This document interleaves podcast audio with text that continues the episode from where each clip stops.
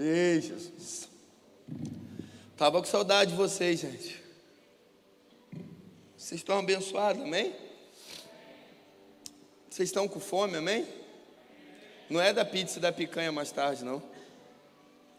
O Maxwell, o Furriel, o pessoal da minha cela ficou de pagar um lanche para mim mais tarde, mas não é essa fome, não. É fome por ele. É sede por ele. A mesa está farta, irmão. A mesa está cheia. Até quando nós vamos desperdiçar aquilo que está na mesa?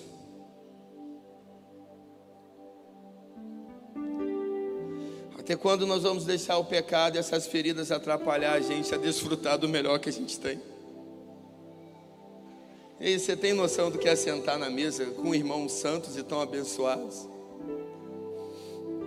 Você tem noção do que é sentar na mesa com o rei? Eu lembro uma vez, eu e a Thaís, a gente foi em um, acho que em um casamento. E a gente sentou na mesa com o pessoal, assim, que a gente era da igreja, mas não tinha muita intimidade. A gente viu o pessoal da igreja, a gente sentou à mesa. E naquele momento que a gente sentou ali à mesa ali, a pessoa ficou meio assim, eu falei, tá tudo bem, querido? Ela falou, ah, pastor, eu estou nervosa porque você e a pastora Thais estão sentadas aqui na mesa comigo. Eu falei, ah, gente não é ninguém, a gente não é nada, tá tudo bem. Você pode ficar à vontade. Nós somos irmãos. Sabe, tem alguns constrangimentos, algumas coisas que a gente começa a criar que não faz sentido, irmão. Sentar na mesa comigo, com o Thaís, com o pastor Adonias, é sentar com qualquer um, porque é meu irmão, é minha irmã, é liberdade, é natural. E tem que ser natural assim também, porque imagina você sentar à mesa com Jesus. Para muitos podem ser assim, meu Deus, Jesus está na mesa. Ai meu Deus, é porque você quase não senta com Ele. Porque se você entendesse quem Ele é de verdade, ia ser tranquilo sentar à mesa com Ele, porque não é uma coisa que está acontecendo de vez em quando, é uma coisa que acontece diariamente, você entende? Se você está sentando comigo à mesa todo dia, comigo e com a Thaís, em algum momento que você venha sentar à mesa, vai ser normal, natural, porque você já faz isso toda hora. Sentar à mesa com Jesus tem que ser mais ou menos assim, tipo assim, não é tão normal porque eu estou com Jesus, então não é tão normal assim. Mas eu não preciso ficar constrangido. Eu não preciso esconder as minhas feridas debaixo da mesa. Eu não preciso me esconder, eu não preciso de nada disso. É, eu só preciso é desfrutar da mesa. E desfrutar da presença de quem está na mesa comigo. Jesus me faz entrar aqui no negócio do avivamento porque está na mesa, está no Pai. Culpa sua. Mas vamos lá, queridos. É ano de avivamento, amém? Você está animado para viver um ano de avivamento? Você está animado para ser avivado? Avivamento, a gente começa a pensar em ser cheio do Espírito Santo, né? Ser cheio da presença, ser possuído, né? Você está disposto a ser possuído pelo Espírito Santo, amém? Você está disposto a ser cheio? Amém, gente? Você tem, tem fome aí, gente? Espírito Santo de Deus, por favor, sopra aqui. Toca mesmo no estômago espiritual desse povo e traz fome, traz sede. Eu estou sonhando, irmãos. Eu estou sonhando com dias que nós vamos terminar o culto. Você não vai ficar contando a hora para o culto terminar. Você vai sair daqui chateado e revoltado porque o culto acabou. Você vai olhar para Bill, você vai ficar com raiva de Bill. Bill, por que você mandou parar? Você vai olhar para o pastor Adonias pregando assim, mas pastor, por que, que você chamou já o ministério para terminar? Não continua, porque eu ainda tenho fome, eu ainda tenho sede. Deixa vir mais. Eu sonho com esses dias. Gente já está vivendo algumas coisas assim, né? Que o culto termina, alguns vão embora e outros ficam aqui ainda bebendo aqui, né? Mas existe mais. Mas existe um preparo para viver tudo isso, e nós estamos no, com o tema da nossa igreja de viver esse ano de avivamento. E o que eu queria, na verdade, compartilhar com você essa noite é a linha do tempo do avivamento. Existe uma linha do tempo para a gente viver o avivamento. Existe, na verdade, passado, presente e futuro. Mas eu queria trabalhar um pouco com você sobre isso. O que acontece no passado, o que acontece no futuro, sabe? Porque muitos, na verdade, entendem avivamento como um movimento do Espírito, num determinado período de tempo, como aconteceu que a gente fica ouvindo falar aí na Rua Azusa, no país de Gales, em outros lugares, né? E não são, todos eles não foram avivamentos duradouros, foram avivamentos por um período só de tempo, que começaram e depois terminou. E nós vamos até falar desses avivamentos no nosso estudo de célula. Depois você, a partir da semana que vem, eu acho provavelmente você vai começar a receber os estudos de alguns lugares assim, como da Rua Azusa e por aí vai sobre avivamento. Só que o avivamento ele precisa ser um evento ele não precisa ser um evento limitado, sabe? A uma janela de tempo. O desejo de Deus é que esse avivamento seja permanente na minha vida e na sua vida como igreja. Na verdade, o avivamento acontece na gente. E o avivamento, na verdade, vai durar à medida que vamos correspondendo ao Espírito. Eu acredito que esses avivamentos do país de Gale, da Rua Azulzas e outros mais, eles não permaneceram porque o povo não permaneceu correspondendo a esse avivamento. E eu tenho um grande medo no meu coração é da gente cometer esse mesmo erro. De a gente começar algo que não vai durar, que não vai permanecer. Que se for para o Espírito sopar a presença dele, me encher, te encher, me possuir, te possuir, para a gente encher essa igreja aqui, multiplicar, encher as nossas celas, mas daqui a dois, três anos a gente contar a história que a gente viveu e olhar para a nossa realidade, não é a mesma realidade de dois, três anos atrás, é melhor que Deus não sopre um avivamento sobre nossas vidas, porque eu não quero um avivamento momentâneo, mas eu creio e quero e oro para que Deus derrame sobre mim, sobre você, um avivamento duradouro. Um avivamento no qual, de quanto mais nós vamos receber dele, nós vamos corresponder e nós vamos exigir e nós vamos querer mais dele. A espera de um avivamento, que todos nós, eu creio que está no seu coração essa espera, não pode ser uma desculpa para a gente desfrutar um avivamento pessoal. E a gente ainda vai falar um pouco sobre isso. O nosso pastor tem falado muito aqui que nós precisamos de uma nova visitação. Às vezes no meu coração, no seu coração, você está aí temeroso aí, você está até mesmo ansiando por um avivamento de repente igual do Pentecoste lá, que vai ser no momento coletivo. Eu não acredito nisso. Pode ser que isso aconteça. Mas eu creio que para esse tempo Deus não vai dar esse avivamento coletivo. Deus vai começar a despertar um avivamento pessoal, um avivamento em mim e em você. Mas será que nós estamos com fome e sede disso? Porque avivamento é o Espírito Santo de Deus enchendo um corpo prestes a se tornar um cadáver. Avivamento é quando o Espírito Santo de Deus enche um corpo prestes a se tornar um cadáver. Forte, né? Você está disposto e disponível para se tornar um cadáver nessa noite? Porque se tornar um cadáver é se tornar um defunto, é você morrer de verdade. E eu nunca vi morto exigir, exigir nada. Eu nunca vi morto fazer nenhuma exigência. Eu nunca vi morto no seu velório pedir alguma coisa. Eu nunca vi morto escolher a música que vai ser tocada no seu funeral, não. Morto, ele só se submete e ele só é levado, sim ou não? Sabe por que eu acho que está faltando em mim e você? A gente morreu um pouco. A gente está vivo demais. E eu creio que o Espírito vai derramar sobre mim e você esse avivamento para tornar a gente um cadáver. Da gente morrer de verdade para esse mundo e viver para Deus. E o primeiro texto que eu quero trabalhar com você é Joel capítulo 2. Porque olhando para essa linha do tempo do avivamento, lá atrás foi profetizado. E quando Joel começa a profetizar sobre Israel, Joel começa a dizer sobre o derramamento do Espírito Santo. Só que quando ele começa a falar desse derramamento do Espírito Santo sobre toda a carne, todo mundo vai receber esse batismo, essa presença, esse preenchimento. Ele reúne o povo e convoca o povo, convoca toda a nação de Israel para se voltar para Deus. Olhando para os dias de hoje, irmãos, eu quero ser um Joel na sua vida e na minha vida. Porque se tem um povo hoje que precisa voltar-se para Deus por completo, somos nós. Porque a gente está mundando demais. Nós precisamos urgentemente voltar para Ele. A gente está muito mudando. A palavra dele vai dizer para mim e para você que aquele que é amigo do mundo é o que de Deus? Então você consegue, será que discernir? Porque eu peço que Deus dê uma unção para a gente essa noite de discernimento. Você consegue discernir é, o que é ser do mundo, o que é ser de Deus? O que é ser amigo do mundo? Que ser amigo do mundo para mim é amar as coisas do mundo e viver as coisas do mundo e ser igual ao mundo, sim ou não? Você está mais parecido com o céu, com o seu Deus ou com o mundo?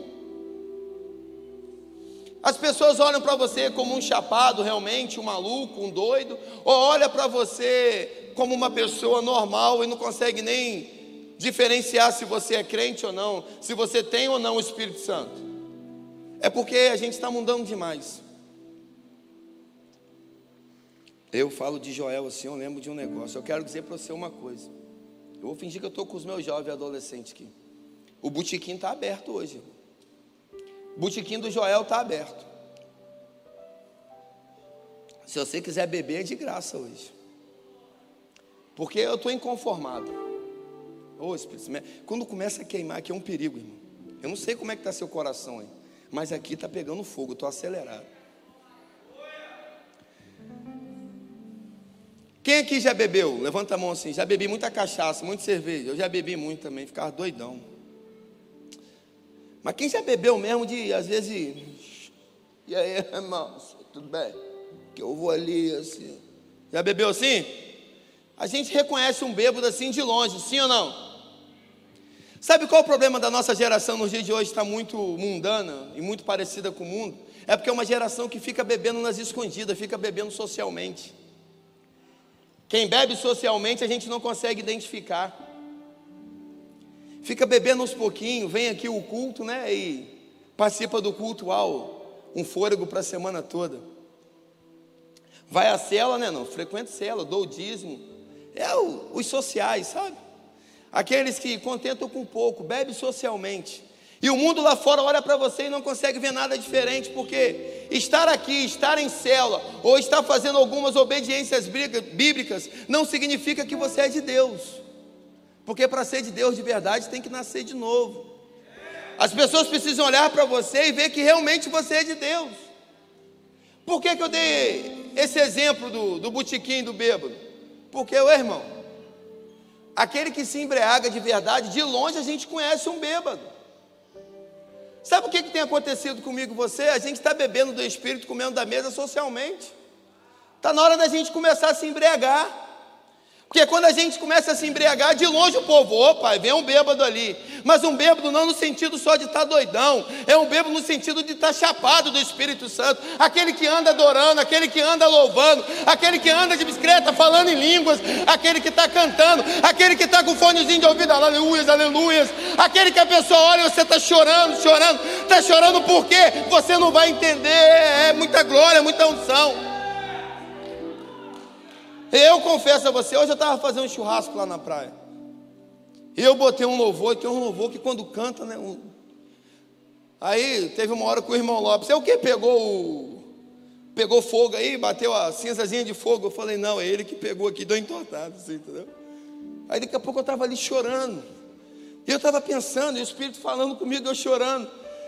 Aí depois chegou algumas pessoas que não entenderam nada, tipo assim, o que, que ele está chorando fazendo churrasco? É só doido para entender. Mas as pessoas olham e falam assim: tem alguma coisa acontecendo, está doido, é doido, é bêbado. É porque eu não bebo socialmente, eu me embriago. Eu fico embriagado, eu fico chapado, irmão. eu fico possuído. E se tem um tempo que a gente tem que ter isso, é, é os dias de hoje. O povo lá fora precisa olhar para a gente e falar assim: você é da onde? Eu sou da segunda igreja, ah, tá maneiro lá, tá dando bastante gente. Não, não, lá tem um povo doido, um povo chapado do Espírito, um povo santo, um povo que está fazendo a diferença. É isso.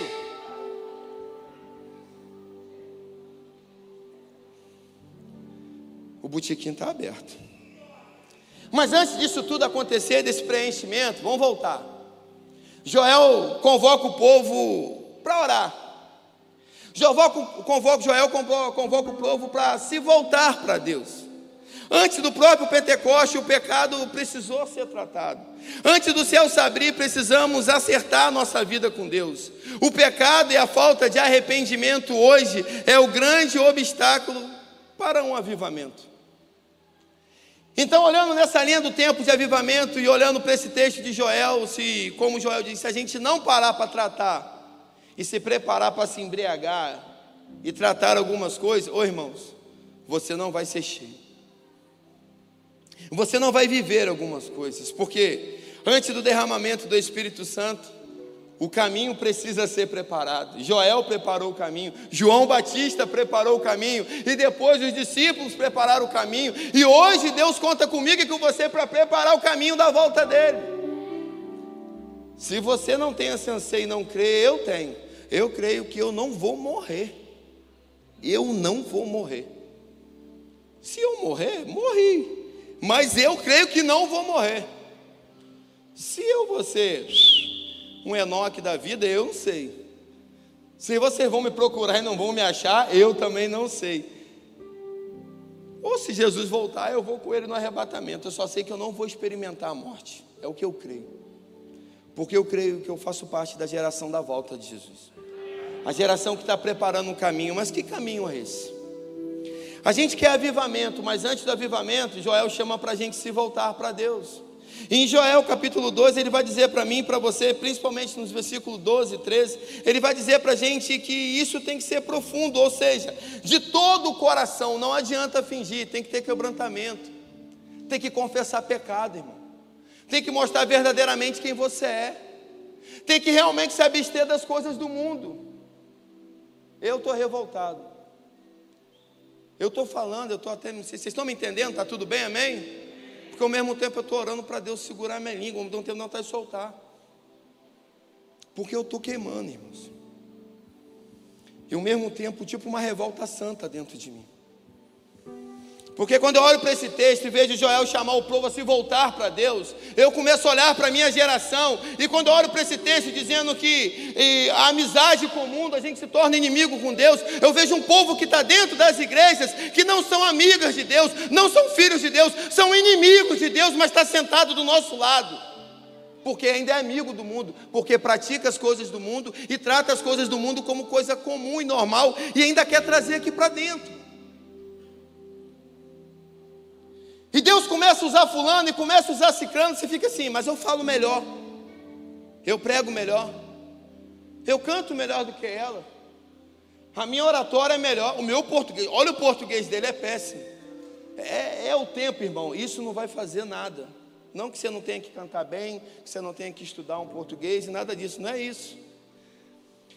Mas é um tempo que só vai ser usado ou só vai subir aqueles que tiverem o coração puro e mãos limpas. Aqueles que não vão se contaminar com os manjares desse mundo. Quais são os manjares do mundo hoje? Eu vou só dar um. Já sei os manjares. Na sua casa é top, você é hipócrita. Porque você malha, malha, malha, malha, malha, malha Globo, mas você está agarradinho no BBB, né? Tá até torcendo para gente que não tinha que torcer, porque eu já sei lá que tem um lá que só a graça. E você já está achando até ele bonitinho e está torcendo para ganhar, porque é pobre. Porque é isso, porque é aquilo outro. Desculpa, toma vergonha, irmão. Aí depois acontece algumas coisas dentro da sua casa, você fica assim, Senhor, por quê? Porque você deu brecha. Senhor, por que eu estou de fora desse avivamento? Por que eu estou vindo a se manifestar? Por que eu estou vendo o Senhor usar fulano que chegou agora? Por que você deu aqueles dons para fulano? Por que você está abençoando ciclano? E eu estou parado no tempo? Porque você não comeu e não bebeu de mim. E quem não come, não bebe de mim, não tem parte comigo. Isso não é palavra minha, é palavra do Senhor, mas a gente quer viver aquilo que nos convém.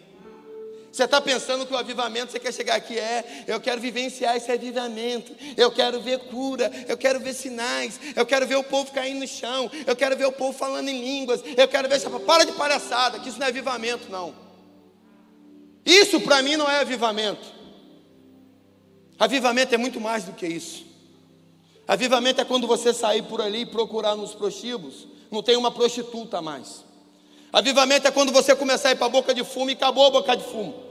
Avivamento é quando eu e Júlio César, quinta-feira, não precisar ir na cadeia, porque a cadeia está vazia, porque o povo não está preso lá mais, porque o povo entendeu a realidade que esse é cristão de verdade. Aí eu vou acreditar no avivamento de verdade. Avivamento de verdade é quando a televisão não vai ficar dizendo que é, uma pessoa ali começou a ouvir, o outro só começou a enxergar, não. É começar a ver até mesmo, ah, teve aí a pandemia de não sei mais de quê, que vão inventar outro vírus. É quando os filhos de Deus de verdade começar, deixa morrer. Está morto aonde ali? A gente está indo ressuscitar. Vamos fazer um bonde dos ressuscita. Aí eu venho trabalhar normal, aí você me liga assim, pastor, ó, Deus falou comigo aqui que vai morrer uma senhora assim, assim, assim, tal hospital. Mas Deus mandou a gente ir lá ressuscitar. Calma aí que eu estou indo, irmão. Vamos lá. Ô irmão, tudo bem? Tudo bem? Você é crente em Jesus? Não, a gente ora, a gente é crente. A gente às vezes lê a Bíblia. Tá bom, eu vou te mostrar o poder. Eu vou te mostrar alguém que de repente você não conhece. Você não conhece o poder dele, você não conhece Deus que eu estou falando. Você está chorando porque morreu. Eu vou fazer igual Jesus fez lá com a, com a meninazinha de dois, 12 anos lá, né? que eu já preguei para vocês e tudo, lá da filha de Jairo, eu vou chegar e falar, irmão, não chora não. Ela não morreu não, só está dormindo. Não, os médicos falaram que morreu, os médicos são abençoados demais, mas a última palavra não é deles, não é do Senhor.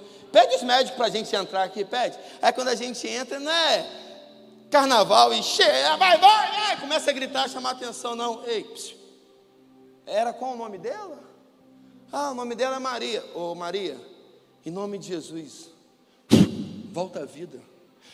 Ela voltou, ela voltou, ó, foi Jesus, tá? Precisa filmar, tirar foto, nada. Mas vai contar para todo mundo o que Jesus fez, igual um endemoniado gadareno, vai lá contar. Vai mudar a cidade, muda a realidade da sua vida, porque alguém da sua família que estava morto hoje vive pelo poder de Jesus. Você de coisas, não importa de onde eu sou, só se apega com esse Jesus. Esquece de mim, finge que você nem me viu.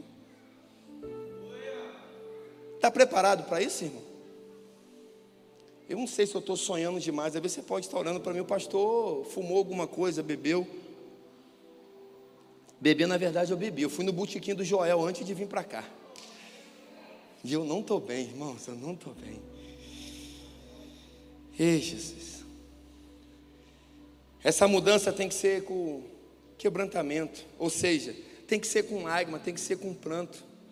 Deus ele não despreza um coração quebrantado. É impossível ser cheio do Espírito Santo sem antes esvaziar de todo entulho que entope nossa vida. Essa faxina é dolorosa, mas precisa ser feita dentro de mim e dentro de você. Arrancar de verdade o mundo de dentro da gente. Irmãos, eu tenho um pai que está comprando até pay-per-view para a família assistir. Eu vou falar. Teve um que falou assim: ah, aconteceu não sei o que lá com meu filho lá. Seu filho estava onde? Ah, estava lá num tal lugar assim, assim, assim. Bem feito. Que isso, pastor? Falta de amor? Bem feito, ninguém mandou estar tá lá. Está no lugar errado, vai viver coisa errada. Quem mandou estar tá lá? É por causa dos amigos? É por causa dos colegas? Não, é porque é a sociedade. A gente tem que agradar. Eu estou aqui com o pessoal aqui, é da minha família. A gente não precisa se contaminar. Jesus ele veio aqui, aí quando desculpa o termo, os endemoniados, que quer dizer que são de Deus, não, Jesus foi, teve com todo mundo. Jesus esteve lá na casa de Mateus. Jesus sentava lá com todo mundo. Jesus sentava, mas não se contaminava. Tem um, não mandei postar. Tem uma louca aí que postou. Fui no show, não bebi, não fumei, não cheirei, não fiquei com ninguém. O show foi top, desgraçado. Depois faz história que está aqui na igreja. Dá falando, não faz mais não. Não diz que você é daqui não, irmã. Está envergonhando a gente. Você não tinha que estar tá lá. Lá é coisa do mundo. Lá não edifica a tua alma, não edifica teu espírito. Está fazendo o que lá, irmão? Aí depois não quer entender algumas coisas. Ô irmãos, Espírito Santo vai me ajudando. Estou com um negócio dentro de mim. Sabe por quê, irmãos? Querer avivamento, querer ser cheio do Espírito Santo, sem antes tratar do pecado, é leviandade. Pois querer que Deus se compactua, é querer que Deus se compactua com o meu erro, com o seu erro. Deus não vai compactuar com o meu, seu erro. Ou você se conserta ou você não se conserta. Ou você é santo ou você é mundano. Está na hora da gente começar a dividir. E sabe o que eu estava conversando na mesa com alguns adolescentes de 13, 14 anos hoje? E elas estavam contando algumas coisas para mim. Eu falei assim, meu Deus. E eu olhei para elas e falei assim: me ajuda, por favor. E eu peço ajuda para você que está aqui, que está entendendo, porque eu tenho saudade. Até elas falaram, pastor, volta a pregar sobre santidade. Pastor, volta a pregar sobre os nazireus, sobre os guerreiros gaditas, sobre aqueles que se separam, porque o povo hoje não está nem não fazendo aquilo que não pode. Na verdade, os nazireus, os separados, aqueles que são de Deus, que estão querendo realmente um avivamento e presenciar, não somente, mas viver e fazer parte desse avivamento, são aqueles que estão abrindo mão até daquilo que pode por amor a Jesus. Mas a gente tem uma geração hoje corrompida. Uma geração que vem, às vezes nos nossos grupos, com o pronomezinho neutro. Corto na hora. Pastor, coitado, não tenho pena, irmão. Aqui não. Violou princípios bíblicos, está fora. Mas você não ama? Eu amo todo mundo, mas aqui dentro vai ficar quem quer e tem regra. A casa do pai tem regra, irmão. Eu não concordo, o problema é seu, tem outra igreja para você ir. É radical demais, é. Aqueles que foram realmente usados por Deus foram radicais. João Batista era top, era radical, comia gafanhoto. Vivia no deserto, no calor, cheio de roupa, era radical. Estevão era cheio do Espírito Santo, era sábio, era radical, mas morreu bonito pra caramba. Pensa em um cara que morreu bonito, foi Estevão.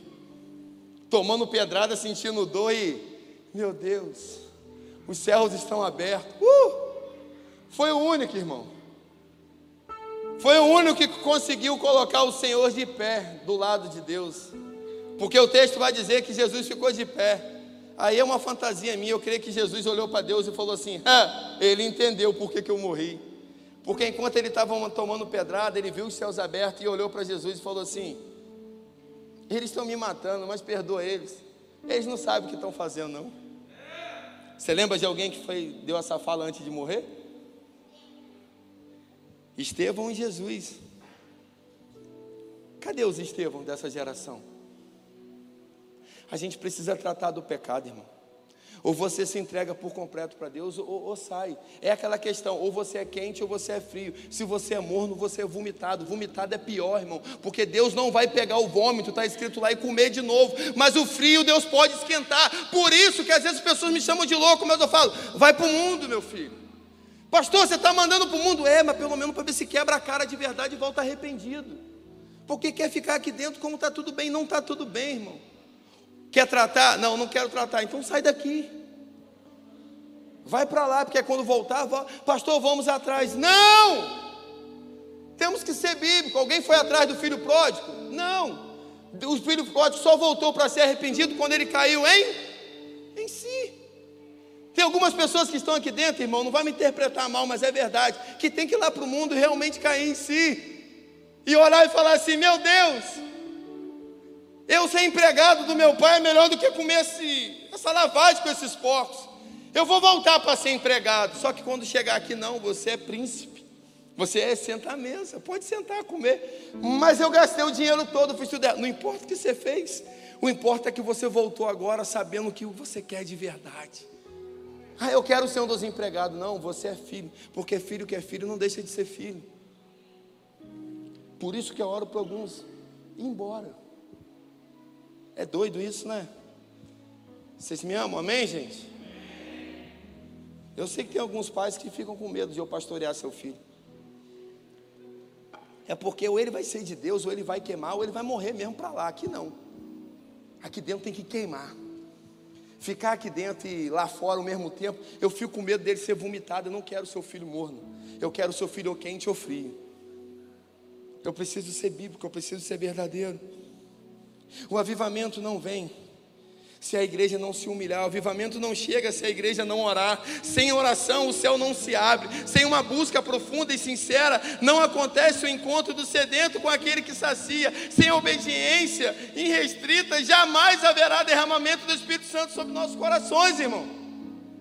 Se tem uma geração hoje que não ora, somos nós. A gente vem de oração, nós somos pedintes de oração. Como a gente não está acostumado a sentar à mesa todos os dias para desfrutar e pedir algumas coisas para o pai, a gente fica pedindo para os irmãos mais velhos, os irmãos mais experientes, ou os irmãos mais íntimos. Eu vou pedir oração à irmã Fulano, que aquela ali tem a ligação melhor com o pai. Não existe isso, não, irmão. Só existe umas coisas: aqueles que são íntimos, aqueles que não são. O que você é? Eu não sou íntimo, porque você não está junto, não está perto. Porque quando você começa a conviver de verdade com a pessoa, você se torna íntimo dela. A melhor coisa que tem nessa vida é ser íntimo de papai. Ei, é muito bom. Porque aí você sai para lá. Cair só no espírito. E se eu cair, não estou nem aí. Está na hora da gente parar de viver uma vida mais ou menos. Você quer avivamento de verdade? Amém? Posso apertar? Foi só a introdução, tá tudo bem? Vamos lá. Está na hora de pararmos, de nos empolgarmos com os milagres e buscar mais uma vida cheia do Espírito Santo. Avivamento não é só milagre, como eu falei aqui. Não podemos confundir uma igreja animada com uma igreja avivada, irmãos. Tem muita gente que ficou empolgado. Eu preciso ser sincero e verdadeiro. Quem teve aqui na virada do ano? Foi top, né? Muita gente ficou empolgado com a igreja cheia. Eu não fiquei não. Sério, não fiquei empolgado não. Porque eu vi nos histórias de alguns jovens adolescentes aqui, ó, começando o ano da melhor maneira com Cristo. Aí eu que bonitinho, tá voltando. Aí eu passo história, seis da manhã na praia ainda bebendo, zoando tudo. Uh, uh, uh. Vai morrer, desgraçado, vai pro inferno. Aí eu fico, Jesus, me ajuda a salvar essa geração, me ajuda a pegar essa geração e mostrar a realidade, porque só existe uma morte, e só existe lá no final de tudo os dois caminhos: ou é céu ou é inferno. Só existe aqueles que vão para o céu, como diz lá em Salmo, subir o monte do Sião, aqueles que têm mãos limpas e coração puro. Me ensina a mostrar isso para essa geração, porque eles estão se perdendo, fazendo um ritual vazio. Deus não está recebendo nem a sua oração, nem a sua adoração. Para de vir aqui, irmãos. Porque Deus não está ouvindo, o céu está fechado sobre você. Pastor, que pesado isso. Não sou eu que estou dizendo isso. A Bíblia que diz, sim ou não? Deus recebe adoração falsa? Deus recebe os rituais vazios?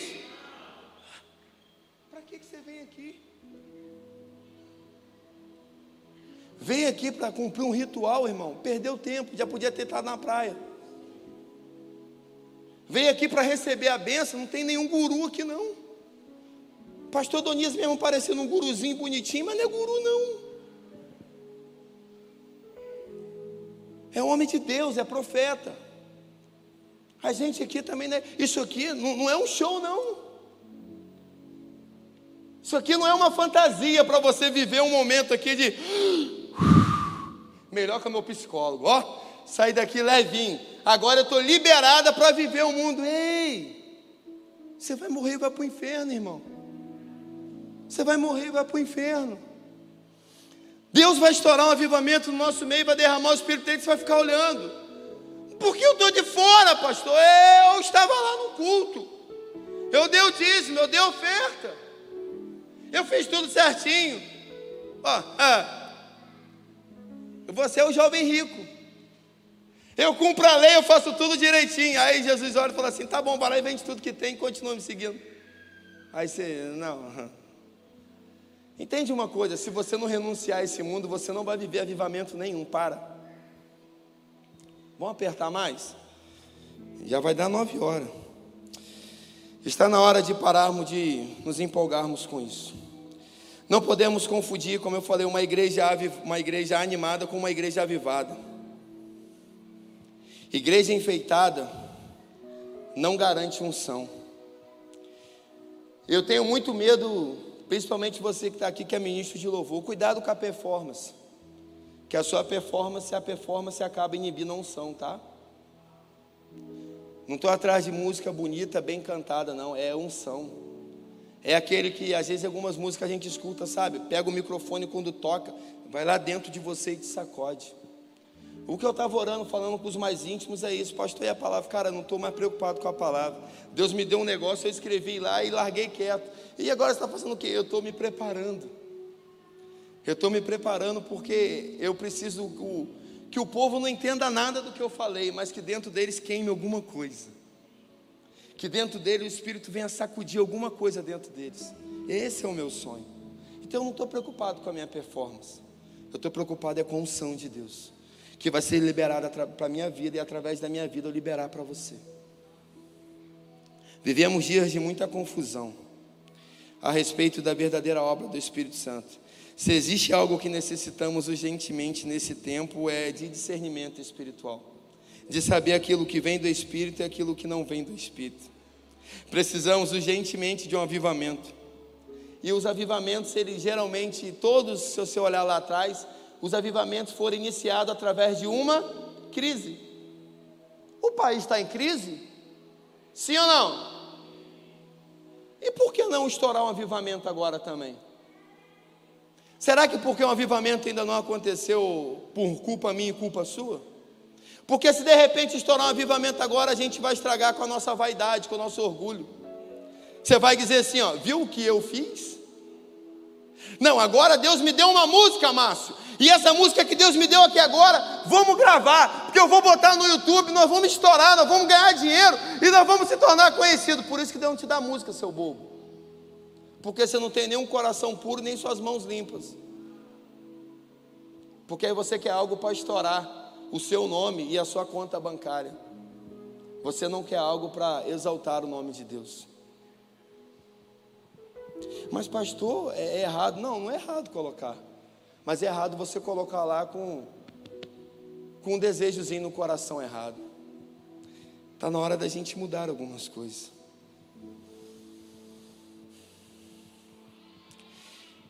Bem disse um, um autor contemporâneo que avivamento é a manifestação do irresistível poder de Deus na história. Mas vamos lá, vamos para a estação do preenchimento. Vamos para aquilo que o nosso pastor tem pregado e orado e pedido e você tem buscado, uma nova visitação, né? Não é isso que a gente quer, amém? A gente quer uma nova visitação. Charles Finney vai dizer assim: reavivamento é a renovada convicção de pecado e arrependimento, seguida de um intenso desejo de viver em obediência a Deus. É a entrega da vontade a Ele em profunda humildade. Você quer um reavivamento? Você precisa ser reavivado? Tem que ter uma entrega profunda, tem que ter arrependimento, tem que tratar primeiro do pecado, tem que tirar um entulho de dentro de você, porque existe um rio que quer correr dentro de você e dentro de mim, só que tem algumas coisas impedindo de ele fluir pelo corpo todo, e você sabe onde está esse entulho, vai esconder até quando, irmão? Ô irmão, vamos abrir um parênteses aqui. Até quando você vai achar que você é capaz de esconder alguma coisa de Deus? Até quando você vai achar que é bom o suficiente porque você engana Deus, sua família, todo mundo? Você vai achar que você está enganando Deus? Acorda, irmão. Vai chegar a hora do juízo. Ah, mas eu tenho feito algumas coisas. Vai chegar o momento de você falar assim: eu curei, eu fiz, eu preguei, eu ganhei isso, eu ganhei aquilo outro. E alguém vai dizer assim para você: o nosso Senhor vai dizer assim: apartai de mim, maldito, porque eu não te conheço tem que gerar um temor dentro do seu coração. Falando em reavivamento, eu começo a pensar: se a gente viveu um momento parecido com Atos 2, que na verdade, como eu falei, eu acho que a gente não vai ter um momento como esse, não vai ser no coletivo, vai ser no pessoal. Mas vamos pensar do momento como esse. Vamos imaginar Atos capítulo 2, aquele momento, nove horas da manhã, o povo tudo chapado do Espírito Santo, aqueles que não entenderam começaram a dizer assim: como pode esses judeus, como pode esse povo, está tudo bêbado, nove horas da manhã eles estão bêbados. Não é assim que o texto diz? Sim ou não? Só que precisou Pedro ir lá levantar e dar uma palavra sobre arrependi. Nove horas da manhã estava todo mundo chapado da presença. Imagina aqui, é um falando em português, inglês, espanhol, francês, outro também no charama canta, tinha também lá, e problema dos teólogos, tinha tudo naquele lugar, língua no, de, de fogo, língua, e por aí vai. Você já entendeu? Você imagina se Deus derrama isso agora? Você acha que vai ser igual ao Pentecostes? Sim ou não? Vai nada. Porque a glória da segunda casa sempre é maior do que a da primeira. Está na Bíblia. Eu acho que vai ser um derramamento muito mais profundo. Vai ser muito mais presença de Deus. A gente vai ser muito mais possuído do que aqueles discípulos e aquele povo que estava lá. Mas existe um detalhezinho. Um detalhe. Eles receberam isso tudo. Mas eles receberam isso tudo porque eles entenderam Joel, eles se prepararam, eles trataram do pecado, eles largaram tudo que tinham e começaram a seguir o Mestre. E no momento dessa descida, eles também estavam aonde? Reunidos, trancados, em oração. Teve arrependimento. Você já se arrependeu? Primeiro ponto. Teve oração. Você está orando por isso? Teve um anseio. Você está ansiando por uma nova visitação do Espírito por esses dias? Você está vindo para os cultos no dia de hoje assim, meu Deus, é hoje que Ele me pega, é hoje que Ele me possui, é hoje que eu sou possuído pelo Espírito Santo. Esse é, não, eu preciso de uma palavra de bênção. Eu preciso de algo para o meu escritório amanhã. Não, eu preciso de uma varoa. Eu preciso casar. Eu preciso de recurso. Eu preciso pagar a minha dívida. Esse ainda é o seu desejo mundano. Está na hora da gente começar a vir. Eu só quero você. Está na hora da gente começar a dizer assim: Senhor, você não é o primeiro na minha vida, não. Você é o único. Você é tudo, Jesus. Uh! Meu amor, meu amado, meu lindo, maravilhoso. Meu cheiroso. Ei, Jesus. Não pode falar assim dele, é porque você não é íntimo. Aí você tem que tratar assim, senhor, assim, senhora. Oh, os íntimos não são assim, irmão. É. Os íntimos têm intimidade. Mas cuidado com a sua intimidade não ser falta de respeito, né, parentes? Mas você vai ser espiritual, porque os íntimos conseguem entender e discernir. Você está se santificando, irmão? Você está se preparando realmente, abrindo mão do mundo? Você está realmente santificando a sua vida? Você está realmente dando a sua vida por algo maior? Por quê? Eles fizeram isso e foram cheios do Espírito Santo. Tem alguém aqui querendo esse derramamento, amém? Você quer ser cheio do Espírito Santo, amém? Você quer que o fogo de Deus te pegue aí, amém? A gente está numa linha do tempo. Falei do passado de Joel e agora presente, amém? Vocês estão comigo? Tá tudo bem, gente? Estou viajando não, né? Porque eu estou meio doido.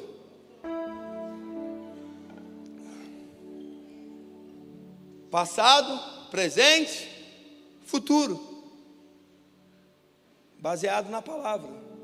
O que, que aconteceu depois que eles viveram aquele preenchimento do Espírito, aquela nova visitação? A visitação. Primeiro Pedro toma a palavra e fala sobre arrependimento e muitos se converteram. Sabe o que vai acontecer? Aquilo que Jesus estava falando, vai ter poder nas suas palavras, irmão. O que você falar, o povo vai entender e vai se dobrar aos meus pés e vai se converter. Segundo, o que aconteceu naquele momento? Hum, esse momento é top. Ei, Jesus. Existe algo de graça no reino, entre aspas, que é a salvação. Entre aspas, porque na verdade já foi pago por alguém que só ele podia pagar o preço, que foi Jesus, a morte dele na cruz. Mas se você quer alguma coisa no reino, tem preço. E o nome desse preço se chama renúncia. Você está a fim de renunciar para viver um, re, um reavivamento, uma nova visitação e ser preenchido do Espírito também? Porque depois da visitação, o futuro, vem sabe o que? O desprendimento. Vem aquele momento que o jovem rico viveu. Porque a palavra de Deus vai dizer, aqui está o tema que depois de tudo isso que eles viveram, da promessa, a gente está debaixo de uma promessa, amém? A gente está começando a ser visitado e cheio pelo Espírito, amém? Mas depois disso tudo, sabe o que vai começar a acontecer? O desprendimento. Você vai começar a entender que esse mundo não é mais seu. Você vai começar a entender que você é peregrino. Você vai começar a entender que você está de passagem aqui. Você vai começar a entender a palavra de Deus que diz que não é para você juntar tesouro aqui, porque vai acabar tudo. É para você juntar tesouro no céu. E você sabe o que é juntar tesouro no céu? Você vai começar a largar tudo e seguir a voz. Você vai ter uma visão. E você vai dar a sua vida por aquela visão. A gente hoje está dando uma visão para você. A nossa igreja tem uma visão. Quando eles foram cheios entenderam tudo, eles começaram a vender tudo que tinham e seguir os apóstolos. E na verdade, na verdade, nem os apóstolos não tinham nada, mas na verdade tinham tudo. Porque logo depois disso, os, os apóstolos fizeram o primeiro milagre. É Pedro e João na porta formosa. Ei, eu estou aqui direto aqui, ó, pedindo esmola. Você tem um dinheirinho? Dinheiro. Imagina aquele coxa, ah, eles vão me dar o que eu preciso. Esses caras aí são de Deus, é os caras lá que estavam tudo chapados de manhã cedo lá, falando umas línguas doidas lá. Aí, João, ei Pedro, tem dinheiro aí? Rapaz, tem não. Tem dinheiro aí não? Tem não. Pô, cara, mas vocês não são de Deus aí, tá fazendo movimento, vocês não tem nada, rapaz. A gente não vive mais por dinheiro, não. A gente não se preocupa com a provisão, porque a gente já tem um provedor.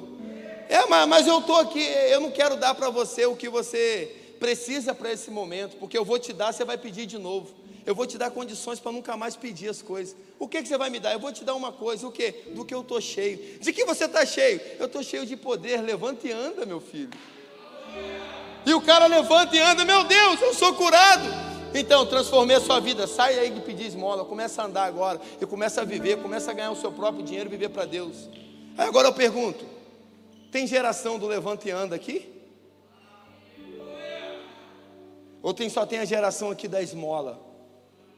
Para de dar esmola, irmão. Começa a dar daquilo que você tem, daquilo que você está cheio. O que você está cheio? não é a sua conta bancária, é do poder que está dentro de você. Quando eu falo de reavivamento, quando eu falo desse avivamento, dói meu coração, porque esse avivamento é pessoas desprendidas, é pessoa com coração nele, é pessoas que estão tão dedicadas, é pessoas que estão sentando à mesa com ele todo dia, a ponto de quando olhar uma necessidade, ter ousadia para orar e curar e fazer a manifestação do poder dele. Pastor, eu não tenho unção de cura, não existe unção de cura. Eu vou ler depois outro texto para você. Jesus mandou você ir curar, irmão. Eu não tenho, eu não sei expulsar demônio. Jesus mandou você fazer, é só ir fazer. Eu não sei como ressuscitar uma pessoa, não é você, só vai. Só obedece. Desobediente.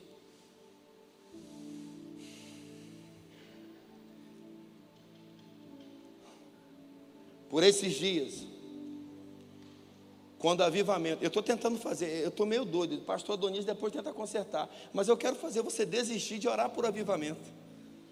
Porque se você quer avivamento, você tem que entender o que é avivamento de verdade através das escrituras. Quando o povo começou, Pedro, João e Tiago não começou a pedir nada nos púlpitos. Cuidado com esse povo que pede as coisas, não dá não.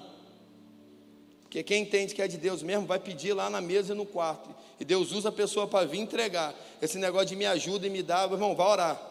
Vai pedir ao seu Deus que ele vai tocar em mim para eu te ajudar. Não fica me pedindo as coisas, não. Vá para lá. Vai orar mais. Vai ter mais intimidade com Deus, que Deus vai falar comigo para eu dar para você. Cuidado que esse povo fique só pedindo as coisas. É os pedintes. Sai para lá. Nesse tempo também veio um temor muito grande. Ei, psiu. Você que está aí na internet também, cuidado, tá? Ô pastores, cuidado. Ô ministro de louvores que sobe aqui, cuidado. Porque o preenchimento foi tão profundo, eu estou falando de Atos 2. Se tiver uma nova visitação hoje, vai ser maior a glória. Amém ou não amém? Se a glória for maior, o nível de temor vai ser maior também. Sabe por quê? Os discípulos pediram para eles venderem alguma coisa, sim ou não? Hã? Eles que por vontade própria começaram a vender tudo e seguir os discípulos. Só que teve dois engraçadinhos lá que venderam tudo e contaram mentira. Ananias e Safira. Quando chegaram diante de Pedro, cheio do Espírito Santo, quando mentiram, o que aconteceu? Morreram. Você quer uma prova não só dos sinais, maravilha e dos milagres? Vai ter gente que vai subir aqui quando botar a mão e pegar o microfone, vai cair, irmão. Alguns vão dizer assim: ah lá, o pastor caiu não são, mas vai ter profeta que vai levantar e dizer: tira o corpo que já morreu, continua o culto, tira o corpo, porque mentiu para mim, quer falar aquilo que não está vivendo, sai daí, vai morrer. Se aconteceu lá, por que não vai acontecer hoje? O mesmo Deus de ontem é o mesmo Deus, e eu estou falando de Novo Testamento, não é Velho Testamento. Se Ananias e Safira morreram, irmão, hum, vai ter gente que vai morrer. Mas sabe por que não morreu gente aqui ainda? Está faltando Pedro aqui hoje. Está faltando homens e mulheres cheias do Espírito Santo de Deus. Porque quando esses falsos profetas vierem, vão cair mortos. Não vão ser envergonhados, não, vai morrer. E eu estou orando para morrer tudo, morre mesmo. Quer brincar com o nome de Deus, quer brincar com as coisas de Deus, morre. A gente está preparado para isso? Vamos ler o texto, né? Atos 2, 18, vai dizer para a gente. O pessoal pode vir subindo, né? Já estou falando a beça. Eu prometi acabar o culto no horário. O restante eu já não sei de nada. Sim, eu derramarei o meu espírito sobre os meus servos e as minhas servas. E naqueles dias eles também anunciarão a minha mensagem. Os apóstolos faziam muitos milagres e maravilhas, vai chegar esse dia. E por isso todas as pessoas estavam cheias de temor. Todos os que criam estavam juntos e unidos e repartiam uns com os outros os que tinham vendiam as suas propriedades e as outras coisas e dividiam o dinheiro com todos, de acordo com a necessidade de cada um. Todos os dias, unidos, se reuniam no pátio do templo, em suas casas, em suas casas partiam pão e participavam da refeição com alegria e humildade, louvando a Deus por tudo, e eram estimados por todos e cada dia o Senhor juntava o grupo de pessoas que iam sendo salvas. Eu creio na palavra, você crê? Eu creio que a gente vai começar a viver o tempo de realmente receber o avivamento e a gente ser desprendido e olhar assim, cara. Eu não posso ter 15 tênis na minha casa e olhar o meu irmão com um tênis só e rasgado e furado. Eu tenho que dar dois para ele, três, quatro. Eu não consigo continuar sendo uma centopeiazinha cheia de calçado. E eu estou olhando aquela irmã todo dia, ela vem com o mesmo calçado. Eu não consigo mais olhar o irmão sempre com aquela blusa do face a face. É sempre detalhe, tem um leão, né? Mas tem um monte de cor, mas a dele é sempre aquela mesma cor, o mesmo leão. É, eu tenho que dar uma blusa para ele. Eu tenho que dar um banho de loja nele. Eu tenho que dar alguma coisa para ele. Eu não consigo mais ver aquele irmão fazendo isso, isso, isso todo dia. E eu tenho tanto para dar, mas eu estou guardando para o dia do amanhã. O dia é hoje. O dia é hoje. Porque se a gente quer viver esse avivamento de verdade, a gente não vai ficar mais preso com as coisas dessa terra e desse mundo. A gente vai ter prazer em dar. E ó, o seu dar não vai ser com peso. Não vai ser com aquela, ai meu Deus, será que é para dar ou não é para dar? Não. Você vai dar com alegria. Você vai dar com satisfação. Porque é melhor dar? É muito bom, gente. Está retendo a bênção, irmão. Vamos começar a abençoar quem a gente pode abençoar. Ah, eu já sei, é, você já abençoou no Natal, né? Já, Natal do ano que vem você abençoa alguém, hipócrita. Está na hora da gente começar a dar. E quando eu falo esse dar, não é só os bens, não é só o que o outro precisa, não é só como foi falado aqui, se eu tenho duas túnicas, ele só tem uma, não, ele não tem nenhuma, eu vou dar a minha para ele. Eu tenho dez blusas de frio, o frio daqui a pouco está chegando aí, não, eu, não, vou dar alguns cobertores para o morador de rua. Não, eu vou olhar para o irmão também que está aqui do meu lado. A blusa dele, tadinha, fininha. Se vier um frio mesmo, não vai pegar. Eu tenho duas grossas lá, toma uma para você. E às vezes são coisas simples. Eu vou comer em um restaurante hoje que vou pagar 200 reais só para mim e para a família, porque é um restaurante chique. Mas se eu for no mais simples, eu vou gastar 150, posso levar mais quatro. Come no mais simples, leva mais quatro e abençoa. Isso faz parte do avivamento, amém ou não amém? É o antes, é o passado, presente e o futuro. E a palavra diz que o futuro deles foram assim. Eles entenderam que eles não são mais cidadão da terra. Eles entenderam que eles são cidadão do céu. E eles começaram a viver os dias aqui nessa terra como realmente os últimos dias. Nós estamos nos últimos dias, então vamos viver como se fossem os últimos dias, irmãos. Vamos deixar de ser hipócritas. Vamos servir a mesa realmente, vamos sentar na mesa com dignidade, com caráter. Se você, irmão, não tem esse coração, para de pedir o avivamento, porque se o avivamento vier, irmão, ah, ah, você que tem muito, se você der pouco, você está enrolado, irmão. Aí é melhor você nem dar nada, porque quando você chegar para entregar, você vai ser igual a Ananias e Safira, você vai cair morto.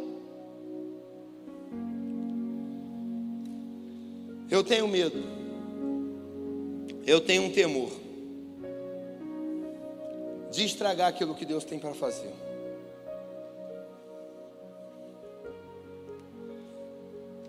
Eu tenho falado isso com o nosso pastor. Às vezes eu oro por ele, chego para perto dele, falo algumas coisas, fico preocupado, eu sou chato com ele. Ele fala que eu sou o mais complicado e mais chato. É porque eu, eu acho que se cada um tem suas funções, de repente a minha é que ser doido assim, profeta. E o profeta ele não olha hoje ou agora, nem o passado. O profeta olha lá na frente. O meu maior medo é a gente estragar aquilo que Deus está começando a derramar sobre nossas vidas. O meu maior temor é uma geração que eu estou dando a minha vida, os meus joelhos, ficar de fora daquilo que Ele vai derramar por esses dias. Eu estou cansado de olhar as redes sociais da juventude. E nesse tempo que tem tanto se perdendo, não ver ninguém preocupado e chorando por essas almas, mas ver uma banda de gente exibindo seus corpos, a sua sensualidade, vendendo seus corpos nas redes sociais. É difícil ver ainda gente que diz que é crente, vem para cá, gente fica orando, você levantando a mão, orando igual um santo, curtindo coisa e aprovando coisa que não tem que curtir. Aí a pessoa bota uma foto pelada no Instagram, você bota lindona, que corpão. Cuidado que ela pode ir para o inferno e esse sangue ser cobrado das suas mãos.